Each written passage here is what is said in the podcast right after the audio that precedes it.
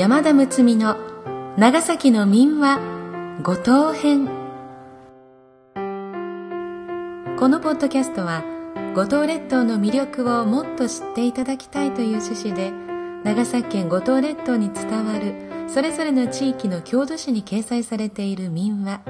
および故吉松雄一氏が収集編集した未来社館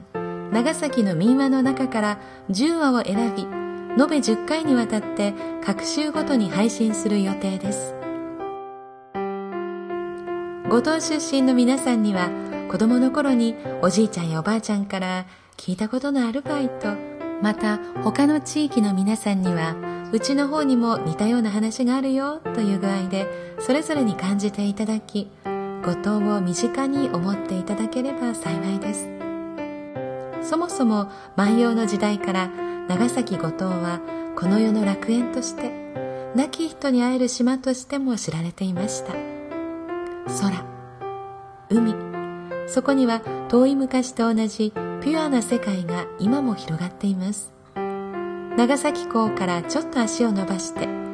極めつけの癒しの空間はいかがですか？この配信は株式会社超プロのご協賛により NOC 長崎卸センター NOCS 長崎卸センターサービスがお送りいたします。読み手は歌の種でありたい。歌種の山田睦美です。しばらくの間お付き合いください。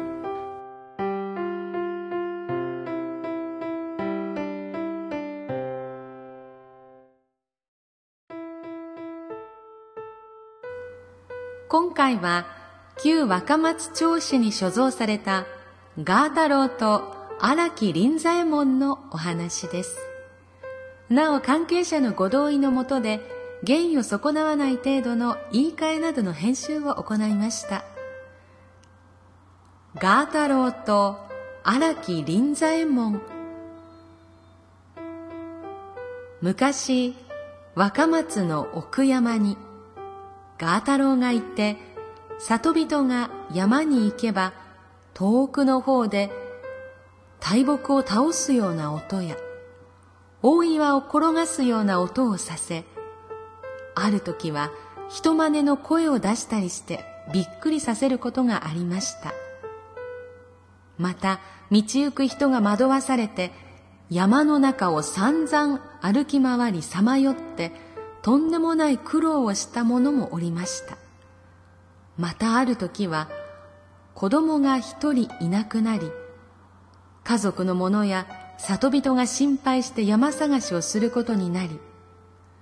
鐘や太鼓を叩いて大勢で手分けをして探し回ったところとある山の中につくねんと座っていたということもありました。それからその辺りの山を隠し山と呼ぶようになったと言われています。ガータローはまた時々谷川という名の川あたりにも現れて道行く人に相撲を取ろうと向かってきて散々な目に合わせるというようなこともありました。その頃若松に知仁勇ともに優れた荒木臨左衛門という豪の者がいて孫ガー太郎は王が行って生け捕りにしてくるっけんとある夜谷川のほとりに出かけて行きましたら噂にたがわずしばらくするとそのガー太郎が現れて相撲を取ろうと向かってきました。臨左衛門は「なんちこんやちゃ」とばかりにその腕をひっつかんでねじ伏せたのでガー太郎は思いもかけないその合力に驚いて逃げようとしましたが臨左衛門は「逃げさすもんか」となおも力を込めて押さえつけたのでガー太郎はますます慌ってもがいてついにはその腕をもぎ切って逃げ去ってしまいました。生け捕りにすることに失敗した臨左衛門は仕方がないのでその腕だけ持って帰り自宅の土間に吊るしておきました。ところがそれから毎晩そのガー太郎が臨左衛門の屋敷の前にやってきて家の外から「不自由しちょっとよな。そん腕ばかやしてくれんかな」と悲しい声で哀願するので臨左衛門もだんだんかわいそうになってきて今度か里ん人に絶対乱こっば戦中約束ば書いたもんば持ってくんなら返してやるけん。と言うとガー太郎は大変喜んでそれならば旅手の峠に大きな約束を書いた石碑を立ててその石が朽ちてなくなるまで決して今までのようないたずらはいたしませんと約束をしたのですがどうしたことか臨左衛門はどうしてもガー太郎の腕を返しませんでした。その腕は長い間臨左衛門の屋敷に保存されていたのですが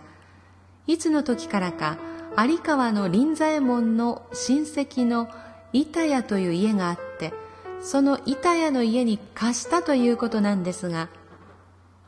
その後その腕がどうなったかわからなくなったそうです。また旅手の峠の石碑も随分長い間あったようですが道路工事のためにその峠が切り崩されたので今ではその石碑もどうなったのかわからなくなったということです。